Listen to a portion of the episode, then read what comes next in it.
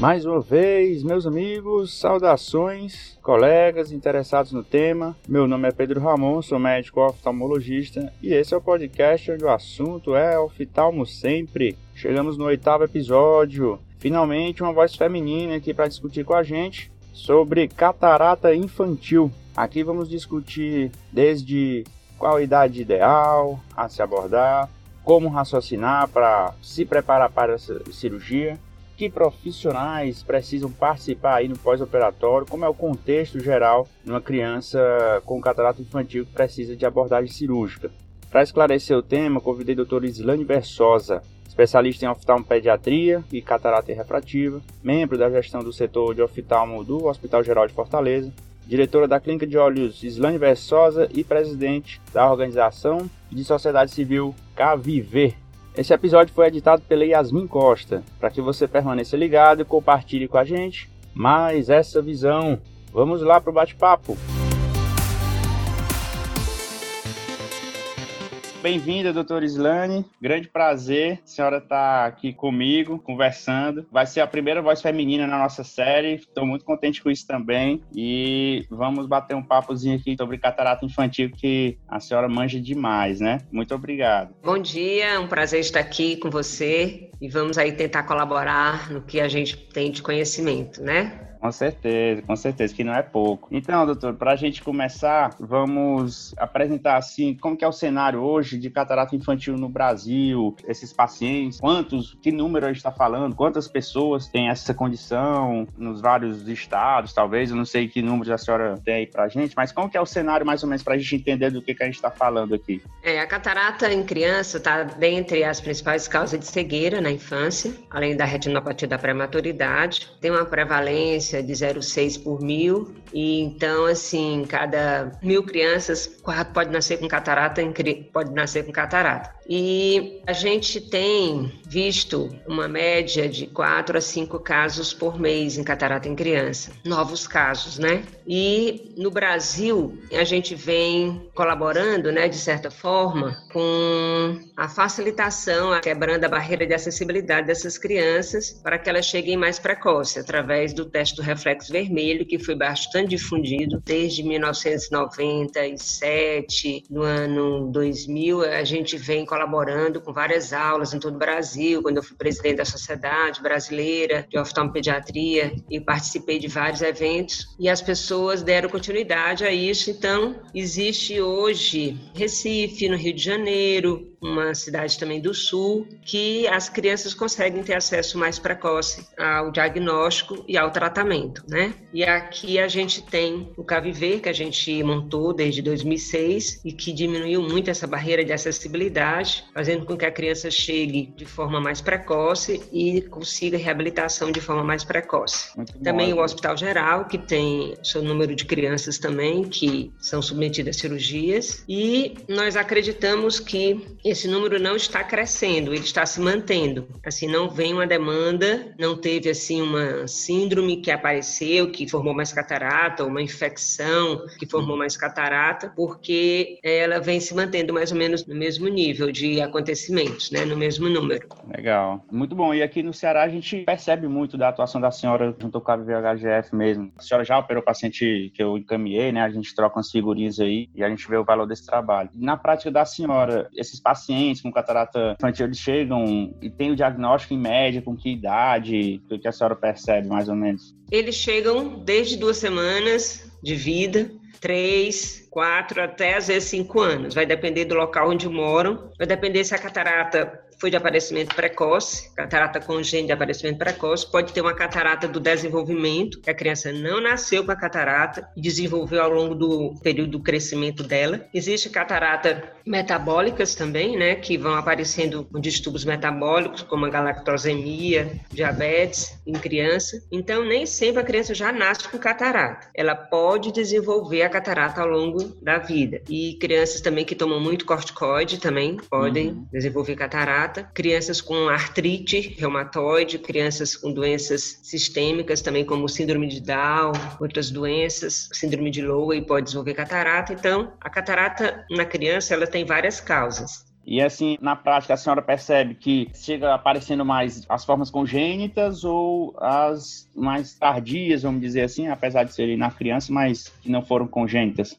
Sinceramente, acho que é quase equivalente. É. As cataratas de aparecimento precoce e as cataratas de aparecimento mais tardio. Entendi. Mas, assim, em termos também de comprometimento visual, o que, que acaba sendo mais grave? A gente sabe que aquela história do bilateral acaba sendo menos ruim do que unilateral, né? Não. Se a catarata aparecer muito precoce, Sim. a criança não teve a oportunidade de usar a visão nos primeiros semanas, primeiros meses de vida. Certo. Então, essa criança vai ter um prejuízo no seu desenvolvimento global, porque a visão leva mais de 80% das informações para o cérebro. Então, essa falta de estímulo visual, essa perda de captação de visão, essa criança vai ter um atraso em todo o seu processo global de desenvolvimento, no sentar, no andar, atraso na linguagem. Entendi. É, realmente, quando nasceu, já é um cenário pior, né? Já nasceu com a doença. A senhora percebe que é, quando chega na senhora já para instituir um tratamento, né? Já para definir o desfecho, eles vêm encaminhados por um pediatra com diagnóstico, por um outro profissional de saúde, ou geralmente chega porque já passaram por um oftalmo colega e chega na senhora para resolver? Olha, de todas as formas. Os pediatras já estão conseguindo, com o teste de reflexo vermelho, encaminhar às vezes a mãe vai para um outro oftalmologista também que já consegue encaminhar, e às vezes a própria mãe já sabe o que é catarata. Entendi. De tanto ser falado, a própria mãe já sabe o que é catarata. Já roda um pouquinho nos profissionais e já. Já encaminha. Sempre é um desafio, né? Para a mãe, ah. para a família, para nossa equipe também, que opera catarata em crianças de rotina. Sempre é um desafio, porque é um olhinho pequeno, vai ser obtida anestesia, isso, essa seria uma das perguntas também, assim, a gente, quem é pai, prefere que a cirurgia seja em você do que no seu filho, né? Então, você meio que tem que é. tratar os pais também, né? A expectativa dos pais. E como que é isso no dia a dia da senhora? Olha, é bem desafiador, viu? Porque eu até agradeço muito a Deus, as mães terem confiança, porque entregar um bebê a uma cirurgia ocular, uma cirurgia bem delicada, de alta complexidade, exige a ajuda de muitos anjos, né? Das é, crianças, da família, nossa. Mas, assim, a gente tem uma equipe muito boa de anestesista, uma equipe de auxiliar. Isso também nos dá uma tranquilidade de fazer o procedimento. Sim, sim, imagina. Eu no interior atendo oftalmo geral, tudo, e atendo crianças também, mas o meu perfil geral é outro tipo de paciente. Eu, eu tenho, eu acho muito difícil realmente, porque você tem que conversar com os pais, né? Tem que assim alinhar as expectativas de todo mundo. Eu acho bastante difícil também. Quando chega, doutora? É bem desafiador. Operar catarata é... em criança é bem desafiador. Não, imagina. É assim o que eu considero o maior desafio da minha área profissional. Não, imagina, imagina. Eu não sei como que lá no pediatras falar o, o teste do olhinho e tal. E o teste do olhinho ele acaba, se não tem um reflexo vermelho, pode ser opacidade de mesmo em qualquer ponto, né? E aí, como que esse paciente chega na senhora, meio que possível diagnóstico de catarata, talvez, né? E lá a senhora atesta que é realmente uma catarata ou é um outro problema é, de... Às vezes não é catarata. Uhum.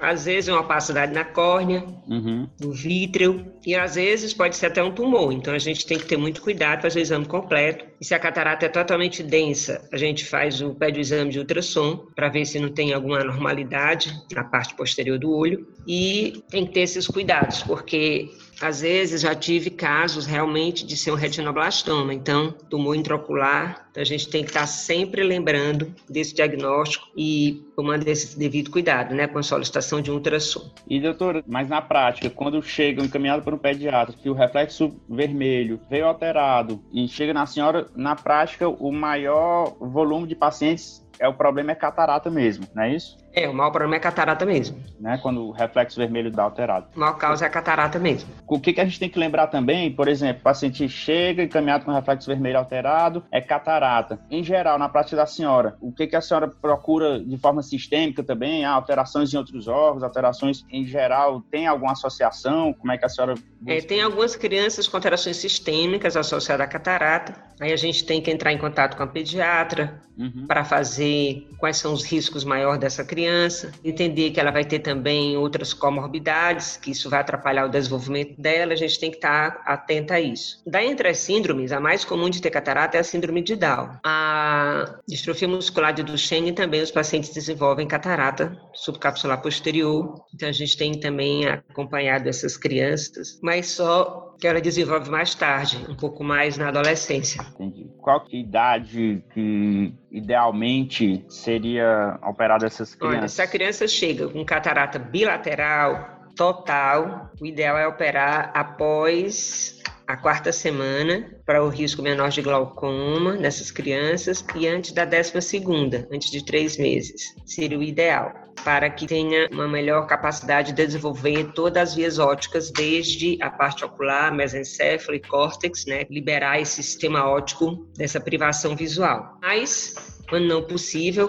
tenta se operar antes dos seis meses. Mas se a criança chega em qualquer momento, mesmo sabendo que ela vai já desenvolver ambliopia, tem que tirar a catarata. Mesmo que ela já desenvolva ambliopia, mas a gente não sabe quanto ela vai recuperar de visão, uhum. porque é uma incógnita, porque a gente não sabe quanto houve de dano esse sistema óptico. Mas, de qualquer forma, ela vai sair de uma percepção de luz, de uma visão totalmente borrada, para ter uma visão funcional, útil para as atividades da vida diária, que isso também é muito importante. Às vezes não é só a visão quantitativa, é a visão que dá funcionalidade às atividades da criança. Com certeza, entendi. Então, assim, passou a daquele... Você pergunta assim, quanto que ela enxerga? De, o que é que ela consegue fazer com essa visão? Ah, entendi. Exato. Entendeu? Às vezes, a quantidade é importante, mas a funcionalidade é mais importante, em muitos e, casos. É, e a gente percebe, assim, que os pacientes, de maneira geral, ficam muito vinculados àquelas letrinhas lá, né? Ah, não viu até a, a linha tal, mas vai muito além disso, né?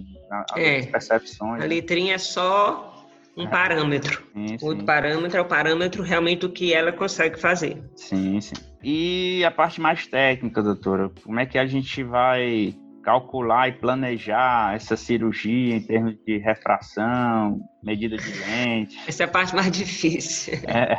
Geralmente a gente faz o cálculo da lente com um biômetro óptico, né, que ninguém consegue fazer com outra forma, ou de imersão, faz o cálculo para deixar essa criança com hipermetropia. Geralmente a gente faz o cálculo para hipermetropia, por exemplo, quando tem a criança um ano, para deixar aproximadamente 9 dioptrias, dois anos, 8 dioptrias, vai diminuindo, mas não significa dizer que esse vai ser o valor que a criança vai ter, não, porque quando você faz a refração, às vezes é menos. Sim, sim. É um cálculo preditivo, baseado em estudos, né? Foi até Marcelo Ventura que fez esse estudo também, e a Márcia Tartarella também, anos atrás. E aí se planeja deixar essa criança hipermetro para emetropização em torno dos quatro anos. Mas mesmo assim, essas crianças evoluem com desenvolvimento no futuro, se elas forem implantar lente de uma miopia. Mas se você colocar o cálculo da lente sem fazer essa hipermetropia, essa criança vai desenvolver uma miopia bem maior.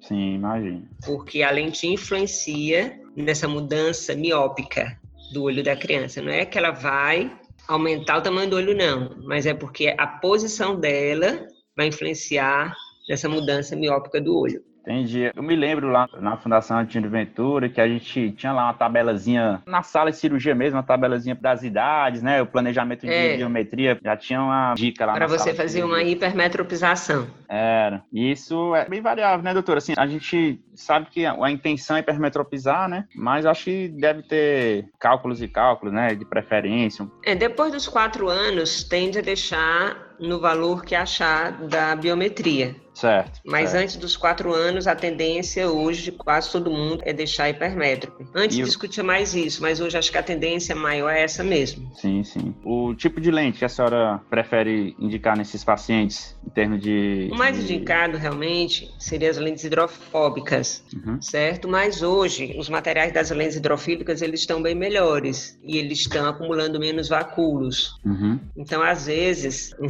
situações de hospital, que a gente não tem quase todo tipo de lente, a gente também tem condições de colocar uma lente hidrofílica e uma criança maior e vai acompanhando isso também. Ideal seriam lentes hidrofóbicas. Certo. Em termos de peça única ou três peças, a senhora tem alguma preferência já por algum motivo? Olha, sinceramente, a gente consegue colocar a lente no saco capsular sempre, isso é um ponto muito importante. Eu faço a incisão límbica posterior, coloco a lente no saco capsular, depois faço uma cápsula rex posterior. Geralmente, eu não vejo tanta diferença entre uma lente de três peças e peça única. Tá. Então, às vezes, a gente usa a Crisoft peça única, sem problema. Tá. Imagina, assim, né? Depende também do recurso, situação de estar sendo operada essa criança, né? Hoje, a gente depende dos hospitais que a gente realmente tem pouco recurso, né? E ajuda da melhor forma possível que tem disponível, né? Nessa criança. É... Pacientes em geral, né?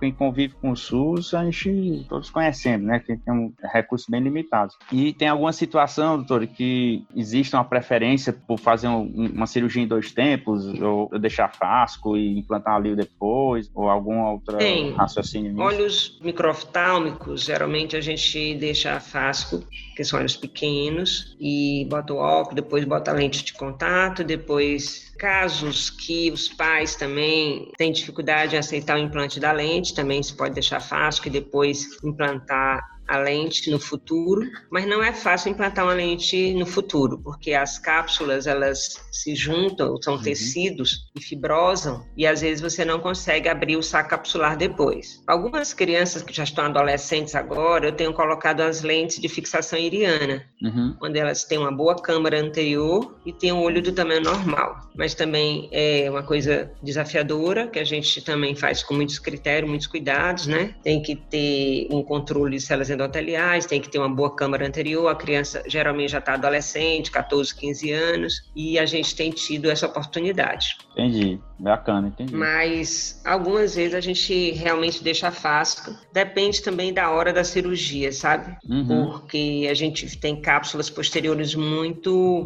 às vezes, doentes, que não suportam o implante da lente. Então, nem toda catarata é igual, tem muitas morfologias da catarata em criança. Sim, sim. É diferente do adulto adulto, que a maioria é catarata nuclear, subcapsular posterior. Na criança, as cataratas têm densidade diferente e, na verdade, não é só uma a catarata, é uma má formação congênita. Então, a catarata está dentro dessa má formação congênita, que não é igual à catarata do adulto. Então, tem que deixar isso bem claro também. Que não é um, um olho adulto pequeno, é um olho de uma criança com uma má formação congênita acaba encontrando defeitos anatômicos lá que muda um pouco o planejamento, né? É. E a parte importante agora, que a gente acaba escutando muito quando fala no tema de catarata, tem muito cirurgião que a gente vê que diz, não, ó, a cirurgia é diferente e tal, mas é, tecnicamente você consegue. Agora, o pós-operatório também é muito difícil, né? Como que é o pós-operatório, o planejamento da senhora? É, a gente planeja no pós-operatório, a gente usa um tempo maior de corticoide, né?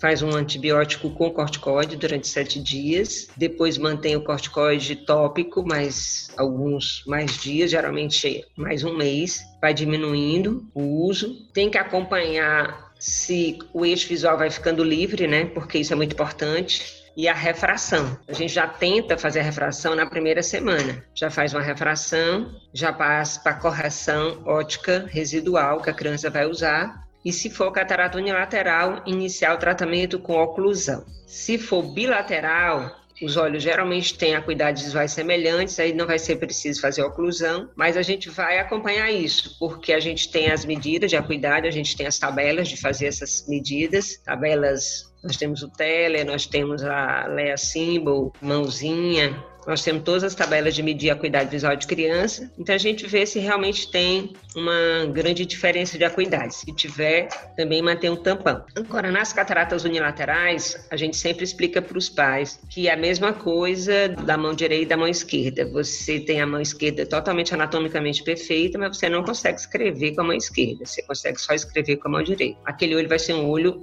coadjuvante, ele não vai ser um olho igual ao outro em termos de função, porque ele teve uma privação muito grande de visão na catarata unilateral. Então, geralmente, a recuperação visual da criança fica muito aquém do que os pais e nós gostaríamos que tivesse, porque não depende totalmente da nossa vontade, depende do sistema óptico da criança que sofreu essa privação.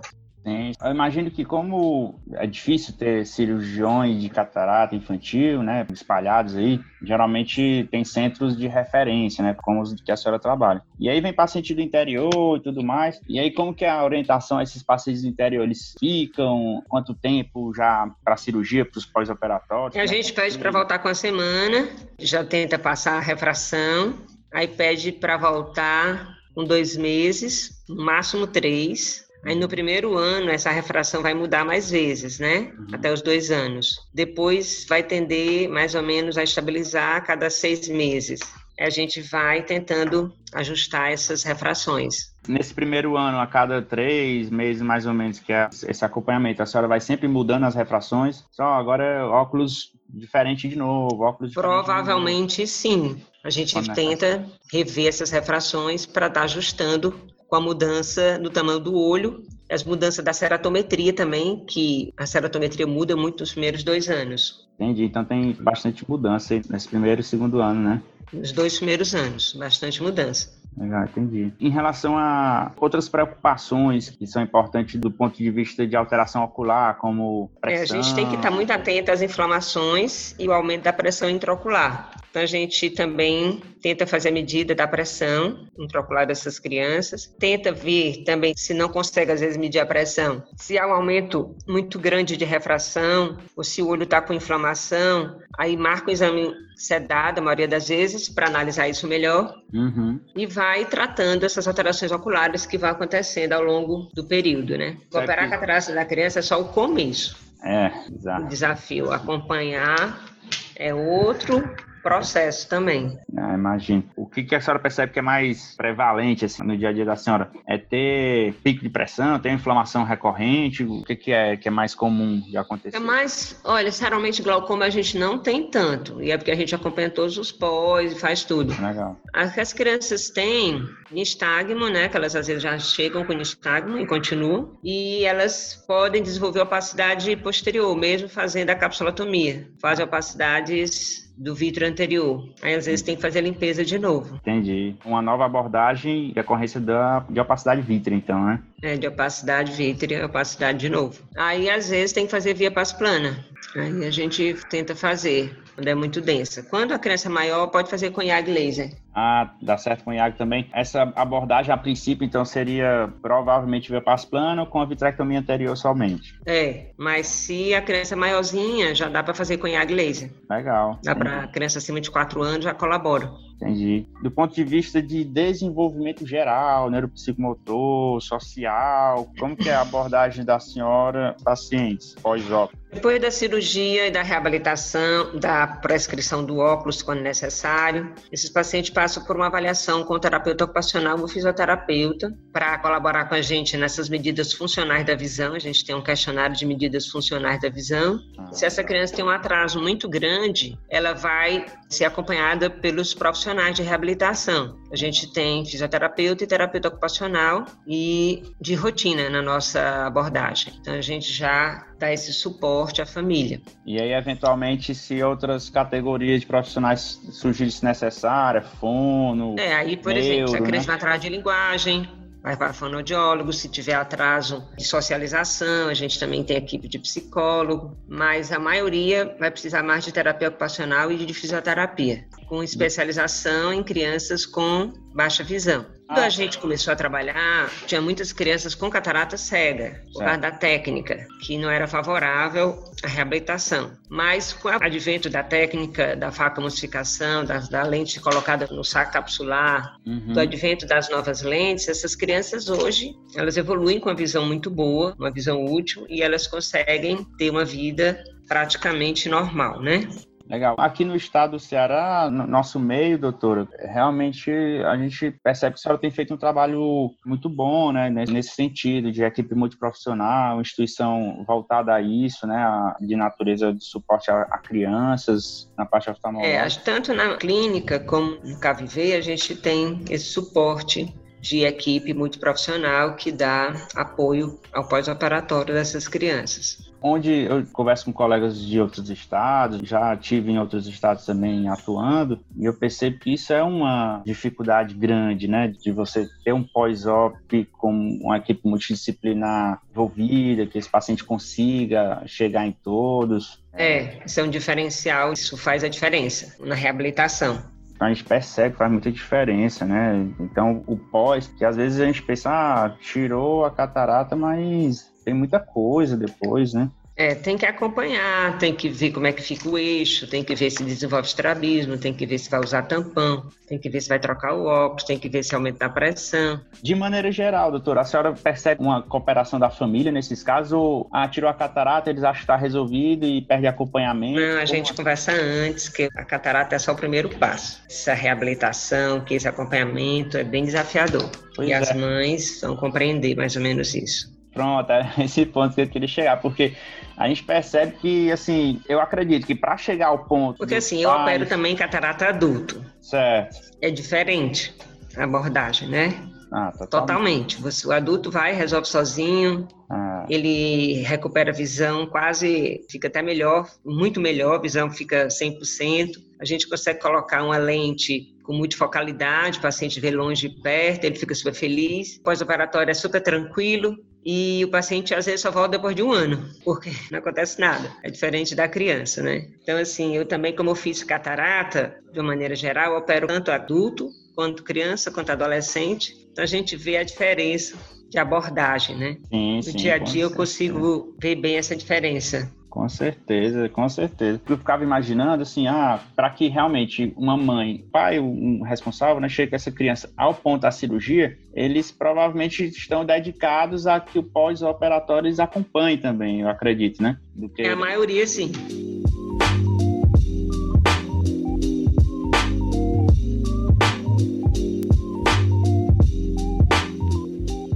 Segundo bloco, eu recebo umas perguntas um pouco mais pessoais, porque eu percebo que tem residentes, às vezes até colega que está saindo do curso de medicina e com dúvida de entrar na oftalmologia, entrar nas outras áreas, além de residentes que estão saindo para escolher um fellow, não sabe que área escolhe, fica aquela dúvida. Aí eu, não, então vou perguntar para os profissionais como que for a trajetória deles e isso talvez ajude as pessoas a refletirem sobre suas carreiras também, que, que para onde eles querem seguir, né?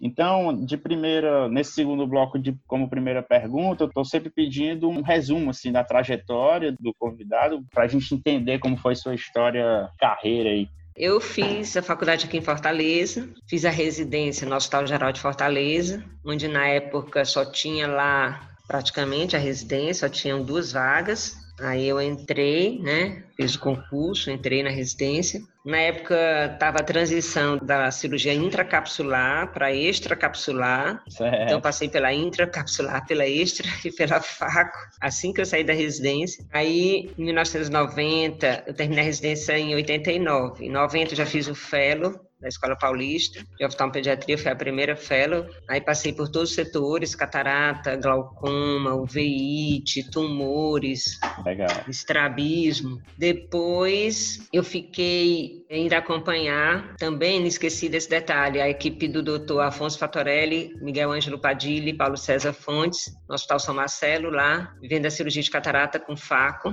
Legal. É, já começamos 91, 92, treinamento da faca massificação aqui no estado. Então a gente já começou bem, eu e alguns colegas, Rafael, Marineuza, Marcelon, a gente já começou a fazer faco já bem no começo. Legal. E também, como tinha uma falta de profissionais assim com especialização na nossa época, eu também aprendi, passei na equipe do Dr. Tadeu Civental, aprendi a fazer transplante de córnea, então atuei durante uns 10, 15 anos fazendo transplante de córnea, junto com a Marineuza, a trajetória do banco de olhos, o estudo cego cegos. Montamos o serviço de reabilitação do Estudo Cegos de 94 até 2004. Em 2006, montei o Caviver e atuava com o Caviver na minha clínica mesmo. Depois aqui, 2015, que a gente montou a nova sede. Em 2006 a gente fez, né, assim, a parte burocrática e começou a atender na clínica. Em 2015, em novembro, a gente inaugurou a sede, que é na rua Antônio Augusto 761. Legal. Mas assim, ao longo da minha vida, eu dediquei muito tempo. Eu dedico meus dias, todo dia, duas vezes por semana, a cirurgia de catarata.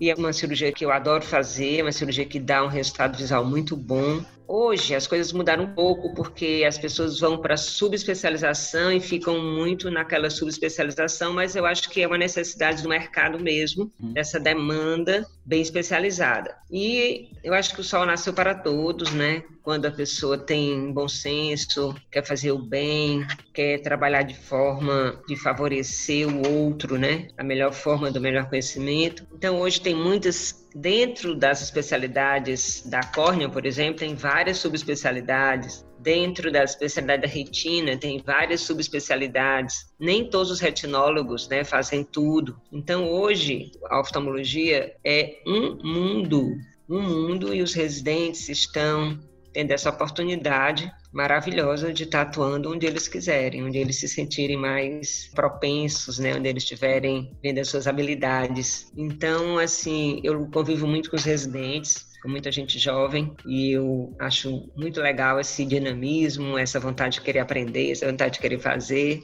e a gente está sempre apoiando no que eles querem. Ah, isso é muito bom. A gente percebe isso na prática mesmo, da atuação da senhora. A minha intenção, inclusive, com essas conversas de assuntos variados, é meio que a gente se manter de maneira geral, escutando um pouco de oftalmo fora das nossas especialidades também, para a gente estar tá ali sabendo o que tem de atualidade. A gente não consegue. A gente vai fazendo a subespecialidade e acompanhar o resto é muito difícil, né? A sua própria subespecialidade é difícil, muita informação surgindo. É, eu fiz mestrado também, saúde da criança, e publiquei um livro sobre catarata na criança, o primeiro livro brasileiro sobre o assunto. Foi esgotado já as edições. Como a gente não vive de livro, não teve tempo de fazer outra edição.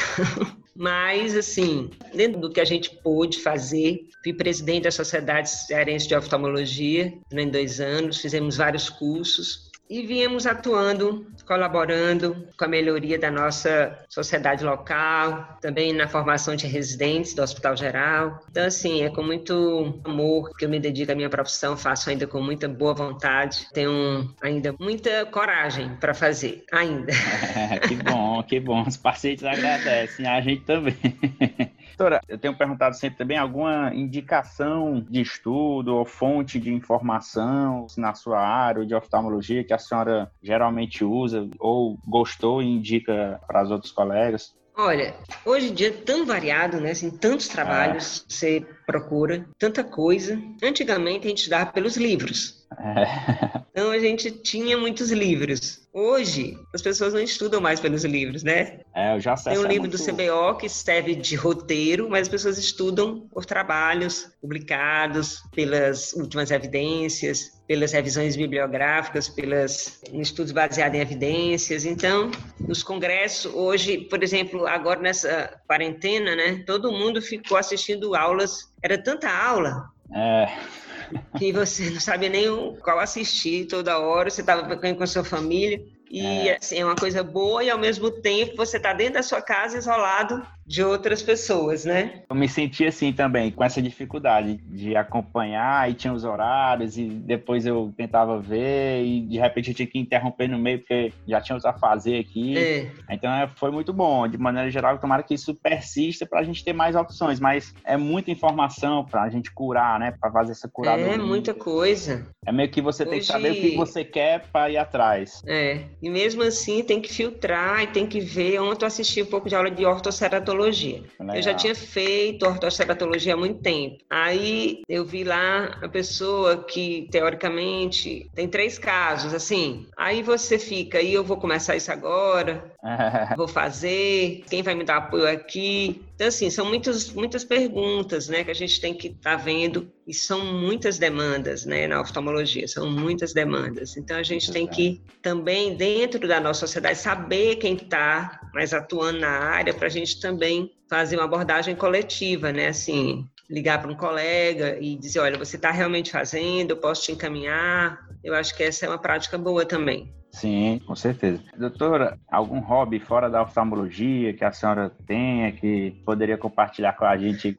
Olha, eu gosto muito de ficar com a minha família, é um dos hobbies. Andar na praia, eu jogava muito frescobol, eu gosto ainda, quando eu posso jogar frescobol. Legal. E eu fazia também, antes da quarentena, stand-up. Ah, lá na Beira-Mar tem é... caiaqueria, né? Eu fazia, eu gosto da parte de, de contato com o mar, com a natureza. Legal, legal, doutora. que bom.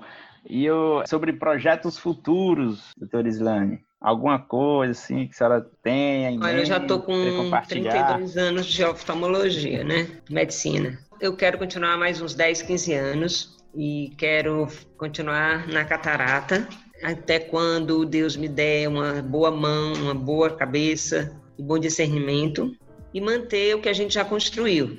Isso já é muita coisa. Manter o que construiu já é muita coisa. Claro, a trajetória da senhora é muito bela. Manter o que construiu e manter a família, manter a saúde e tentar também manter os amigos, né? Isso tudo é muito importante. Com Muito certeza, importante. Com certeza. Fazer novos amigos também, né?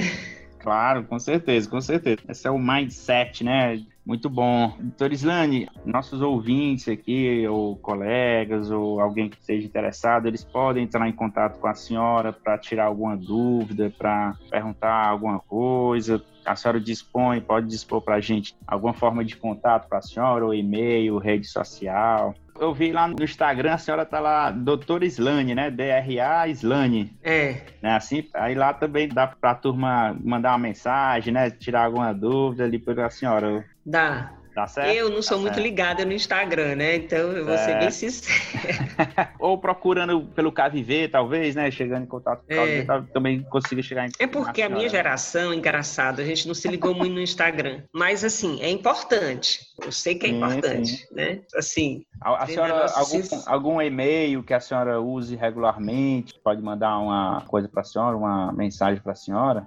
o slaneverk.gmail.com Verk de Versosa, né? V-R-V-R-C, tipo assim, né? arroba gmail. Arroba Gmail. Legal, doutor. Eu tô só vendo aqui, o, KVV tá lá no Instagram como Vem Cá Viver, né? Vem Cá Viver, É. tudo junto, né? V-A-M. É, arroba vem cá viver. Legal, também é uma fonte aí pro pessoal olhar. As pessoas podem o fazer doação, lá. viu? Pela Legal, própria, pelo próprio Banco do Brasil, pode fazer doação pelo site da Doare, que tem assim como doar. Ah, tá legal. Aqui no Instagram eu tô vendo que tem muita foto, muita explicação do trabalho que é realizado lá, os contatos, né, as formas É. de acesso contatos lá com o sistema KVV. Muito bom, doutora. É isso, doutor. Então, eu agradeço muito a senhora dedicar esse tempo aqui com a gente. Foi uma conversa muito boa, acho que vai ajudar mais colegas. Os ouvintes, agradeço demais quem ficou até aqui escutando a gente. É, por gentileza, eu peço que comentem, que deem seu feedback, sua crítica, sua sugestão, sugiram novos convidados, sugiram novos assuntos e a gente vai tocar um pouco mais esse projeto. Pode ser assunto fora do nosso meio oftalmológico técnico, né? Alguma coisa agregada que tenha relação com a oftalmologia também. Aqui a gente pode inventar um monte de conversa importante aqui, ajude nossos colegas no cenário prático de todo mundo, tá? Que agradeço o convite, agradeço a oportunidade e muito obrigada também.